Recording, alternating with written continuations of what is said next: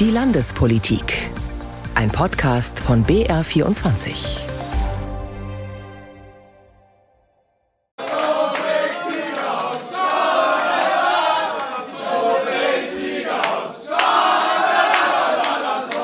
Die AfD bei der Wahlparty im Bayerischen Landtag am Abend der Landtagswahl. Die AfD, die hatte auch allen Grund zum Feiern. Die Partei hat richtig zugelegt im Vergleich zu vor fünf Jahren. Ihre Fraktion dürfte aller Voraussicht nach Oppositionsführerin im Bayerischen Landtag werden. Dazu gewonnen haben auch die Freien Wähler. Stimmen verloren haben dagegen die SPD, die Grünen und die FDP. Letztere ist sogar aus dem Landtag geflogen. Auch die CSU hat leicht verloren und schneidet historisch schlecht ab, bleibt aber stärkste Kraft. CSU-Chef Markus Söder hat das am Wahlabend Abend so kommentiert. Es ging uns nie um einen Schönheitspreis, aber um einen klaren Regierungsauftrag. Und dieser klare Regierungsauftrag ist an die CSU und mich persönlich eine starke und stabile Regierung für und in Bayern zu bilden. Wie es jetzt ausschaut mit dieser Regierungsbildung, auch darüber sprechen wir in der nächsten halben Stunde hier auf BR24. Ich bin Lisa Weiß, zugeschaltet ist Eva Eichmann aus der Redaktion Landespolitik. Hallo Eva. Hallo Lisa. Erstmal schauen wir uns an, wer denn überhaupt im neuen Bayerischen Landtag sitzt. Und bis das klar war, hat es übrigens bis Dienstagabend gedauert. Eva, woran liegt das denn? Also wie viele Stimmen jede Partei bekommen hat und auch die Sitzverteilung im Landtag, das alles stand doch in der Nacht zum Montag schon fest. Genau, das stand in der Nacht zum Montag fest, relativ spät tatsächlich. Und man muss dieses ganze System ja so vorstellen. Die Stimmen werden ausgezählt, die Erst- und Zweitstimmen. Das heißt, wir wissen relativ schnell, wer sind die direkt gewählten Kandidatinnen und Kandidaten, also die, die ihren jeweiligen Stimmkreis gewonnen haben. Es ist aber so, wir haben ja bei der Wahl einen kleinen und einen großen Zettel gehabt. Und auf dem großen Zettel, also da, wo die großen Listen stehen, da wird einfach bei der ersten Auszählung nur gewertet, wo ist das Kreuz? Also zum Beispiel, da ist ein Kreuz für die CSU oder für die Freien Wähler oder für die Grünen. Aber es wird noch nicht der jeweiligen Person zugeordnet. Und diese Auszählung, diese personenbezogene Auszählung, die dauert einfach und deswegen wussten die Kandidatinnen und Kandidaten dann erst am Dienstag Bescheid, ob sie es in den Landtag geschafft haben oder nicht. Jetzt stehen die Namen aber fest und bei einem Blick auf die Liste wird klar, es sind ein bisschen wenig Frauen im Bayerischen Landtag. Nur 51 von 203 Abgeordneten sind weiblich. Jannik Penz über den neuen Landtag, der kein Spiegelbild der bayerischen Gesellschaft ist. Ruth Müller könnte eigentlich zufrieden sein. Die Landtagsabgeordnete von der SPD setzt sich seit Jahren dafür ein, dass mehr Frauen in die Politik kommen. Und nun sind in ihrer Landtagsfraktion die Frauen sogar in der Mehrheit. Der Frauenanteil beträgt 58,8 Prozent. Die SPD ist damit im neuen Landtag aber die große Ausnahme, denn insgesamt besteht das neue Parlament vor allem aus Männern. Nur 51 von den 203 Abgeordneten sind weiblich, also etwa ein Viertel. Für Ruth Müller ein großer Rückschritt. Ich fühle mich äh, fast um 100 Jahre zurückversetzt, äh, weil wir ähm, eine ganz, eine ganz schlechte Quote haben, was den Frauenanteil äh, anbelangt. Besonders gering ist der Frauenanteil bei drei Parteien. CSU und Freie Wähler kommen jeweils auf etwa 18 Prozent Frauen in den Fraktionen. Bei der AfD sind es sogar nur 9 Prozent. Für den Fraktionsvorsitzenden der AfD, Ulrich Singer, ist das aber überhaupt kein Problem. Überhaupt nicht, überhaupt nicht. Es geht ja um die Qualität und es geht darum, dass die Menschen äh, von der Bevölkerung gewählt werden, äh, die, die sich hier zur Wahl stellen. Und es sind halt oft Männer, die sich für diese Positionen bewerben und nicht immer Frauen. Und diejenigen Frauen, die sich bewerben, haben allerdings auch gute Chancen, gewählt zu werden. Woran aber liegt's, dass im Parlament immer noch überwiegend Männer sitzen? Diese Frage beschäftigt nun auch wieder die CSU. Parteichef Markus Söder hatte in der Vergangenheit wiederholt gemahnt, die Partei müsse jünger und weiblicher werden, doch das gelingt bislang offenbar kaum, weiß auch die stellvertretende Generalsekretärin Tanja Schora-Dremel. Wichtig ist, dass wir als Frauen eine starke Politik machen und dass auch Männer uns als Frauen wahrnehmen. Und da hilft es sicherlich nicht, wenn ähm, gewisse ähm, gewählte Mandatsträger plötzlich von Mädchenhaft oder ähnlich sprechen, sondern wir Frauen, wir machen eine tolle Arbeit. Generell ist der neue Landtag in vielen Aspekten kein Spiegelbild der bayerischen Bevölkerung. Die Abgeordneten sind zum Beispiel nicht nur männlicher, sondern auch älter. Junge Menschen sind unterrepräsentiert. Trotzdem gibt es auch junge Abgeordnete, der jüngste gerade einmal 22 Jahre alt. Daniel Halember von der AfD, ein Ultrarechter, gegen den die Staatsanwaltschaft wegen Volksverhetzung ermittelt. Dass seine Altersgruppe im Parlament unterrepräsentiert ist, findet er aber nicht schlimm. Nein, ganz und gar nicht. Also im Gegensatz zu einigen Abgeordneten der Grünen oder tendenziell linken Parteien ähm, halte ich es nicht für notwendig, ähm, dass junge Menschen, junge Erwachsene, um vernünftig repräsentiert zu werden, auch Personen aus ihrer Altersklasse brauchen. Generell kann ein Parlament kaum die ganze Bevölkerung widerspiegeln. Trotzdem kann es alle angemessen politisch vertreten, versichert auch die Präsidentin des Landtags Ilse Aigner von der CSU. Es wäre natürlich wünschenswert, wünschenswert, wenn ein Parlament genau das widerspiegelt, was in der Bevölkerung ist. Ähm, aber ich würde natürlich auf der anderen Seite auch sagen, dass ich zum Beispiel auch Männer vertrete, auch Jüngere vertrete. Also ich fühle mich als Abgeordnete der gesamten Bevölkerung verpflichtet. Für Ruth Müller von der SPD ist das nur ein schwacher Trost. Sie hätte sich trotzdem deutlich mehr Frauen im Parlament gewünscht. Eva, siehst du das denn problematisch, dass Frauen und eben auch junge Menschen unterrepräsentiert sind? Ich finde das schon schwierig, gar nicht deswegen, weil ich jetzt eine Frau bin und deswegen darauf pochen will, sondern ich finde immer, man kann dann die Belange von einer bestimmten Personengruppe besonders gut vertreten, wenn man dieser Personengruppe angehört. Und jetzt gar nichts gegen irgendwelche engagierten Männer, aber Lebensrealitäten von Frauen, die kennen einfach Frauen am besten und Lebensrealitäten von jungen Menschen, von Menschen mit Migrationshintergrund oder was auch immer, kennen jeweils die Menschen, die dieses Leben eben haben, am allerbesten. Und deswegen, es gibt 50 Prozent Frauen in der Gesellschaft und nur ein Viertel im Landtag. Das finde ich ein bisschen schade. Wir haben ja gerade so ein bisschen Erklärungsversuche gehört, woran das liegt. Woran liegt es denn aus deiner Sicht? Bei den Frauen glaube ich schon, dass es diese viel zitierte Vereinbarkeit von Beruf und Familie ist. Und ein Politikerinnenleben ist einfach schwieriger vereinbar. Ich glaube, dass viele Frauen auch nicht diesen Biss haben und sich in den Parteien richtig da reinbeißen wollen. Und ich glaube, wenn ich so mit Frauen oft rede, dann kommt man schon zu dem Eindruck, dass sich viele Frauen solche Spitzenämter und Landtagsabgeordnete ist einfach ein Spitzenamt auf bayerischer Ebene, das oft nicht zutrauen und sagen, ah, dieser Konkurrenz Konkurrenzkampf, diese Ellbogen, das ist einfach schon noch bei vielen Frauen in den Köpfen und dann passiert es einfach, dass die Männermehrheit dominiert. Jetzt abgesehen von der Altersstruktur, vom Geschlecht, ganz grundsätzlich, wie hat sich denn dieser Landtag verändert im Vergleich zum bisherigen? Wenn wir uns so die Daten anschauen, sind auch weniger Menschen mit einem akademischen, mit einem Hochschulabschluss drinnen. Ist vielleicht auch gar nicht so schlecht, weil ja auch nicht die Mehrheit der Menschen in Bayern einen akademischen, einen Hochschulabschluss hat. Und ansonsten sehen wir natürlich, dass es sich von sechs Fraktionen auf fünf Fraktionen reduziert hat. Auch das ist natürlich nochmal ein anderes Bild, wenn man sich so wirklich diesen Plenarsaal, diesen Sitzungssaal vorstellt, wo künftig die Fraktionen sitzen werden. Und was wir auch sehen, wir haben eine wahnsinnig kleine SPD-Fraktion. Ja, die hat deutlich nochmal abgenommen. FDP rausgefallen, die SPD viel kleiner geworden. Dafür eine deutlich größere AfD eine größere Freie Wählerfraktion. Die Grünen haben Mandate lassen müssen und die CSU ist so ungefähr auf dem Stand vom letzten Mal. Die Grünen, du hast sie gerade angesprochen, die waren Oppositionsführer. Jetzt sind sie eben hinter die AfD zurückgefallen. Was bedeutet das denn jetzt für die Partei bzw. auch für die Fraktion?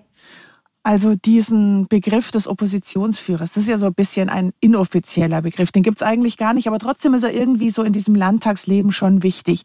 Wenn man Oppositionsführer spricht, die stärkste Oppositionskraft ist, dann bedeutet das einfach, dass man in Plenardebatten beispielsweise oder bei Regierungserklärungen als erster antworten darf im Plenum. Sprich, da ist schon auch die mediale Aufmerksamkeit noch am größten. Es bedeutet, dass man die meisten Vorsitzenden in Ausschüssen von allen Oppositionsfraktionen stellt stellen darf. Und äh, auch am Ende der Legislatur, am Ende des Jahres, da werden so die sogenannten letzten Worte im Landtag gesprochen. Also das ist so ein bisschen so eine, so eine gefühlte, so eine, ja, vielleicht auch klimatische Veränderung, wenn man es mal so bezeichnen möchte. Apropos Klima, die AfD hat ja stark dazu gewonnen. Inwieweit könnte das denn das Klima im Landtag verändern? Ich bin mir relativ sicher, dass das das Klima nochmal verändern wird. Wenn man sich die vergangene Legislaturperiode anschaut, dann sehen wir ja, dass sich da schon mit dem Einzug der AfD-Fraktion wirklich was verändert hat. Da gab es viele Rügen, da gab es Skandale, da wurde bei Gedenkminuten der Raum verlassen und so auch wenn man sich das Vokabular anschaut, wie da im Landtag gesprochen wird, ja, da gab es ja auch Auftritte, als ein Abgeordneter dann eine Gasmaske aufgesetzt hat im Zusammenhang mit Corona und so. Also da merken wir schon, dass sich in diesem politischen Zusammenspiel was tut und es wird auch interessant sein zu beobachten, ob es eine Zusammenarbeit mit der AfD-Fraktion in irgendeiner Art und Weise geben wird. Stand jetzt haben alle anderen Parteien, alle anderen Fraktionen das ja ausgeschlossen. Und ja, es wird sich zeigen, was das auch zum Beispiel für die Arbeit in den Ausschüssen künftig bedeuten wird. Sagt Eva Eichmann aus der Redaktion Landespolitik. Und dann ist ja noch die große Frage, wie geht es jetzt weiter mit der bayerischen Staatsregierung? Bisher haben ja CSU und Freie Wähler Bayern in einer Koalition regiert. Dass sie diese Koalition weiterführen wollen, das haben beide Seiten schon vor der Wahl bekräftigt. Rechnerisch rechts auch, also eigentlich alles ganz einfach. Aber dann gab es plötzlich schon vor Beginn der Sondierungsverhandlungen in dieser Woche öffentlich Gerangel um die Posten. Die große Frage, welche Partei bekommt wie viele Ministerämter? Eva, deine Einschätzung, wie stehen denn die Chancen auf ein viertes Ministeramt für die Freien Wähler und welches könnte das sein? Die Freien Wähler haben ja einfach zugelegt, was die Stimmen angeht. Und von dem her treten die sehr selbstbewusst auf und wollen dieses vierte Ministerium haben. In der vergangenen Legislatur, noch kurz zur Erinnerung, hatten die Freien Wähler das Wirtschaftsministerium mit Hubert Aiwanger, das Umweltministerium mit Thorsten Glauber und das Kultusministerium mit Michael Piazzolo. Jetzt wollen sie also ein viertes Ministerium. Und die Freien Wähler hatten auch zwei Staatssekretäre. Markus Söder hat aber schon relativ deutlich gemacht, dass er mehr als fünf Plätze am Kabinettstisch, also die drei Minister plus die zwei Staatssekretäre, nicht freimachen möchte. Und wenn Hubert Aiwanger jetzt nicht die CSU und vor allen voran Markus Söder da wirklich in die Knie zwingen kann, dann wird er vielleicht auf einen Staatssekretär verzichten und deswegen einen vierten Minister bekommen, sodass es in der Summe dann wieder fünf Menschen am Kabinettstisch wären. Welches Ministerium könnte das sein? Ja, gute Frage. Die Freien Wähler fordern ein großes Ministerium, wäre also das Finanzministerium, wäre das Innenministerium. Das Problem ist aber, dass Markus Söder diesen beiden Ministern, diesen CSU-Ministern, die diese Posten innehaben, schon eine Jobgarantie gegeben hat. Also wir gehen schon davon aus, dass sowohl Albert Füracker Finanzminister bleiben wird, als auch Joachim Herrmann Innenminister. Eine Möglichkeit ist natürlich das Gesundheitsministerium. Das ist ja jetzt frei, denn Klaus Holecek ist als neuer Fraktionschef der CSU nicht mehr Gesundheitsminister. Also da wird viel gerungen werden. Die beiden Parteien sagen ja immer, es geht jetzt um Inhalte, nicht um Posten. Aber natürlich ist das Postengeschacher längst losgegangen. Die Kräfteverhältnisse, die haben sich ja auch verändert und das liegt daran, dass die CSU noch einmal leicht unter dem Ergebnis von vor fünf Jahren liegt und das war ja schon historisch schlecht. Wie ist denn da der Stand der Aufarbeitung in der Partei? Also wie geht die Partei damit um?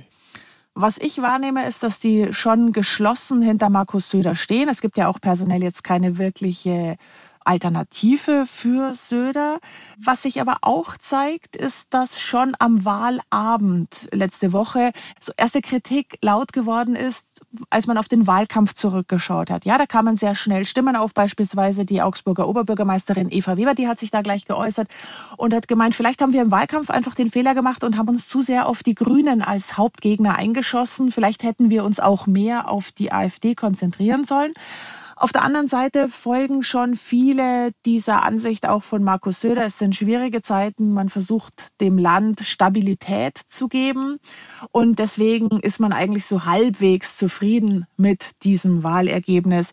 Äh, Söder kam ja auch kurz nach der Wahl gleich mit einem Vorschlag, aber dann ums Eck und hat gesagt, vielleicht sollte man das Grundrecht auf Asyl abschaffen. Da könnte man zumindest mal drüber diskutieren. Also all das zeigt schon, man ist nicht ganz einverstanden, man ist nicht ganz zufrieden mit dem, wie der Wahlkampf gelaufen ist, wie das Ergebnis gelaufen ist. Aber ich glaube, in der Summe steht die CSU schon einfach geschlossen da. Einschätzungen von Yves Eichmann aus der Redaktion Landespolitik hier auf BR24. Trotz des Gerangels im Vorfeld, nach kurzen Sondierungsgesprächen am Donnerstag stand dann fest, CSU und Freie Wähler, die gehen in Koalitionsverhandlungen, wie auch schon 2018. Es war eine gute und klare Aussprache, hat der neue CSU-Fraktionschef Klaus Holleczek danach gesagt. Allerdings sind diesmal Begriffe wie Respekt und Stil gefallen. Das klingt schon ein bisschen anders als bei den Koalitionsverhandlungen 2018 oder vielleicht doch gar nicht so sehr. Anita Fünfinger mit einem Vergleich. Der gute alte Hermann Hesse muss immer wieder mal herhalten, wenn sich die Politik irgendwas schönreden will. Hatte doch zum Start der Ampelkoalition in Berlin SPD-Chefin Saskia Esken dessen Gedicht Stufen parat mit der berühmten Zeile Und jedem Anfang wohnt ein Zauber inne. Nicht lyrisch, nur ein wenig poetisch klang das auch 2018 in Bayern. Schnell fanden CSU und Freie Wähler zueinander, die Grünen blieben außen vor. Markus Söder und Hubert Aiwanger und ihr Bekenntnis zueinander vor fünf Jahren nach den ersten Sondierungen. Es war eine angenehme Atmosphäre von der ersten Minute an. Es war ein atmosphärisch sehr gutes Gespräch, von großer Ernsthaftigkeit auch geprägt. Große Ernsthaftigkeit für die neue Bayern-Koalition, so überschrieben CSU und Freie Freie Wähler ihr Bündnis. Bürgerlich, konservativ, große Schnittmengen, inhaltlich wenig Streitpunkte. Es geht mir und es geht uns in dem Koalitionsvertrag jetzt nicht um die klassische Form. Wer hat ein Prozent mehr oder weniger durchgesetzt, sondern es geht darum, was ist gut für Bayern. So viel Harmonie hört sich eigentlich perfekt an eigentlich. Im Nachhinein betrachtet klang Michael Piazzolo, 2018 Generalsekretär der Freien Wähler, doch etwas misstrauisch. Es muss klar sein, dass eine Regierung fünf Jahre lang für die Menschen in Bayern arbeitet und nicht für sich. Es war nicht alles eitel Sonnenschein, denn auch von Hubert Aiwanger ist aus dem Jahr 2018 ein entscheidender Satz hängen geblieben. Sollte sich aber herausstellen, dass die CSU mit uns Schlitten fahren will, sind wir die Ersten, die vom Schlitten absteigen und lassen die alleine an die Wand fahren. Fünf Jahre später stellt sich die Frage, wer hier eigentlich mit wem Schlitten fährt. Schon allein der Auftritt nach den ersten Sondierungen ein völlig anderer als 2018. Nicht die Parteichefs Söder und Aiwanger treten im Landtag vor die Presse. Gemeinsam haben sich die beiden seit Wochen nicht gezeigt. Sie schicken ihre Fraktionschefs vor. Und auch da hört sich Begeisterung anders an. Klaus Holleczek betont nicht die vielen inhaltlichen Gemeinsamkeiten, die CSU und Freie Wähler ohne Zweifel haben, sondern wie man überhaupt miteinander umgehen will. Es ging auch um die Frage von Respekt, Stil, dem Verständnis eines gemeinsamen Handelns. Und auch Florian Streibel, Fraktionschef der Freien Wähler, verliert sich nicht in der Feststellung bürgerlicher Gemeinsamkeiten. Wir hatten eine gute Aussprache, eine deutliche Aussprache, aber es war auch notwendig, dass man hier wieder zusammenkommt, dass man wieder Vertrauen aufbaut wieder Vertrauen aufbaut. Für die Fortsetzung einer einst bürgerlichen Wunschkoalition ist das ein ganz schön bitterer Start. Auf jeden Fall kein poetischer, keine Lyrik vom Zauber des Anfangs. Zur Wahrheit gehört, das haben CSU und Freie Wähler auch nie behauptet, auch vor fünf Jahren nicht. Kultusminister Michael Piazzolo hat zwar ein Buch geschrieben, das exakt so heißt wie eines von Hermann Hesse, Demian, das Stufengedicht aber hat er noch nicht öffentlich vorgetragen. Das scheint ohnehin eher was fürs linke politische Spektrum zu sein. Denn außer Saskia Esken von der SPD hat das Hesse-Gedicht offensichtlich Katharina Schulze von den Grünen auswendig gelernt. Diesem Anfang wohnt in meinen Augen so gar kein Zauber inne. Dieses Zitat stammt aus dem Jahr 2018, als die Grünen von der CSU so jäh verschmäht wurden. Fünf Jahre später gilt für CSU und Freie Wähler erneut, nicht jedem Anfang wohnt ein Zauber inne. Ein gesundes Misstrauen reicht völlig. Und jedem Anfang wohnt ein Zauber inne. Eva, du hast ja die Sondierungsgespräche verfolgt, beobachtest jetzt die Koalitionsverhandlungen. Wie viel Zauber hast du denn ganz persönlich wahrgenommen? naja, Zauber ist hier vielleicht nicht das richtige Wort, wenn wir von Markus Söder und Hubert Aiwanger sprechen. Ich versuche mal ganz kurz zu schildern, wie diese Sondierungsgespräche waren. Also die waren für 11 Uhr im Landtag verabredet. Äh, die CSU war mit zehn Leuten schon kurz vor elf da. Die Freien Wähler kamen dann Punkt 11 auch in diesen Saal. Der der Weiße Rose Saal im ersten Stock im Landtag, streng abgeschirmt. Wir Journalisten durften also nur von draußen schauen. Und dann haben die an einem großen, im Viereck gestellten Tisch Platz genommen. Auf der einen Seite wirklich aufgereiht die CSU gegenüber dann die Freien Wähler. Und da hat man schon gemerkt, es gibt eine gewisse Anspannung. Das sind ja auch im Vorfeld, hat man sich ja dann schon gegenseitig Tipps gegeben. Aiwanger hatte gesagt, die CSU solle nicht so mädchenhaft sein. Söder hat gekontert, die Freien Wähler bitte sollen sich nicht so pubertär verhalten. Also da war schon eine gewisse Anspannung da. Dann wurden die Türen geschlossen, die Journalisten quasi nach draußen verbannt. Ja, und nach drei Stunden Stunden äh, sind diese Türen wieder aufgegangen und man hat gemerkt, okay, offenbar hat man sich ein bisschen zusammengeruckelt. Der Koalitionsvertrag, wenn er denn kommt, der soll diesmal eine Präambel bekommen, die CSU und Freie Wähler gemeinsam formulieren wollen. Stichwort Demokratieverständnis. Was steckt denn da dahinter? Markus Söder hat ja den Freien Wählern sehr früh das Koalitionsversprechen gegeben, also das Versprechen oder zum Ausdruck gebracht, dass er diese schwarz-orange Koalition fortsetzen will. Dann kam Erding, wir erinnern uns, dieser Auftritt von Hubert Aiwanger, dann gab es die Flugblattaffäre. Also da sind ein paar Sachen passiert, äh, die dieses Verhältnis etwas erschüttert haben. Und Söder und die ganze CSU fordern jetzt von den Freien Wählern ein Bekenntnis, so haben sie es genannt. Also eine Erklärung, wo steht ihr Freie Wähler denn in diesem politischen Spektrum? Könnt ihr uns versprechen, dass ihr nicht weiter nach rechts abdriftet, sprich also genaue Abgrenzung zur AfD? Naja, und diese Präambel, dieses Bekenntnis, das möchte man jetzt gemeinsam formulieren, ist natürlich auch der Versuch von Söder, Aiwanger und die Freien Wähler fast ein bisschen festzunageln. Sagt Eva Eichmann aus der BR Landespolitikredaktion. Und die Freien Wähler, die haben gestern bei ihrer Landesmitgliederversammlung in Niederbayern darüber diskutiert, wie es jetzt weitergehen soll. Stefan Mayer war dabei. Korrekturen bei der Zuwanderungspolitik der Wirtschaft, bessere Rahmenbedingungen geben und die Wünsche und Sorgen der Bürgerinnen und Bürger noch mehr im Blick haben. Das waren die Kernbotschaften in Hubert Aiwangers Grundsatzrede und das wird seitens der Freien Wähler auch die Koalitionsverhandlungen bestimmen. Denen haben die Delegierten auf der Landesversammlung im niederbayerischen Bad Gögging zu 100 Prozent zugestimmt. Damit haben Hubert Aiwanger und das Verhandlungsteam der Freien Wähler die Rückendeckung der Parteibasis für die weiteren Gespräche mit der CSU. Hubert Aiwanger soll außerdem wieder stellvertretender Ministerpräsident werden. Auch dafür stimmten die Delegierten zu 100 Prozent. Markus Söder und die CSU hat Aiwanger in seiner Rede mit keinem Wort erwähnt. Es ist den Freien Wählern offenbar ernst damit, die Spekulationen um ein schwieriger gewordenes Verhältnis zur CSU nicht noch weiter anzuheizen. Klar ist indes, dass die Freien Wähler selbstbewusst und deutlich gestärkt nächste Woche in die Koalitionsverhandlungen gehen. Eva, wie harmonisch kann denn dann so eine Koalition aus CSU und Freien Wählern werden, aus deiner Sicht in den nächsten fünf Jahren? Inhaltlich liegen die CSU und die Freien Wähler ja wahnsinnig eng beieinander. Da gibt es ja kaum Dissens. Das sind so Kleinigkeiten wie, wie steht man zu einer dritten Startbahn am Münchner Flughafen. Aber das sind ja gerade keine entscheidenden Themen. Also von dem, was die inhaltlich wollen, würde ich sagen, könnte es gut klappen. Schwieriger werden wird es wohl auf persönlicher Ebene. Hubert Aiwanger geht gestärkt in diese neue vielleicht Koalition. Der Fraktionschef der Freien Wähler, Florian Streibel, der hat von einer GroKo gesprochen, also sprich von einer Koalition auch auf Augenhöhe. Da ist es nicht mehr so, dass es die große CSU gibt und die kleinen Freien Wähler, zumindest im Verständnis der Freien Wähler. Also das wird schwieriger. Sowohl Söder als auch Aiwanger sind starke Alpha-Männchen, die beide intelligent sind. Und Söder hat, glaube ich, schon auch verstanden, dass Aiwanger da mit ihm in einer Liga spielt. Und von dem her glaube ich, das wird schon allein auf dieser Ebene schwierig. Dann ist nächstes Jahr Europawahl. Das heißt, auch da werden sie als Konkurrenten in einen Europawahlkampf gehen. Und dann kommt die Bundestagswahl im Jahr drauf.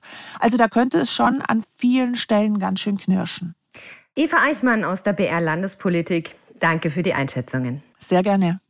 Wir halten Sie natürlich auf dem Laufenden, wie es weitergeht nach der Landtagswahl in Bayern hier auf BR24. Einen schönen Sonntag wünscht Lisa Weiß.